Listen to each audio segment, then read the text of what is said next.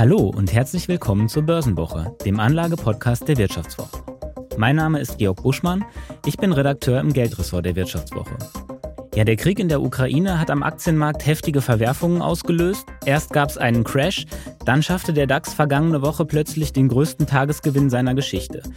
Wir wollen deswegen heute der Frage nachgehen, wie man ein Depot durch eine so unübersichtliche Lage führen kann und was der Krieg in der Ukraine langfristig für die eigene Anlagestrategie bedeutet.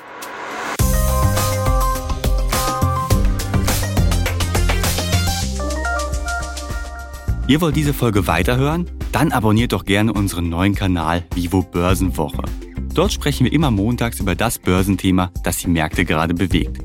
Immer mit dem Fokus darauf, was das Börsengeschehen für deine Geldanlage bedeutet. Den Link zum neuen Kanal findet ihr in den Show Notes.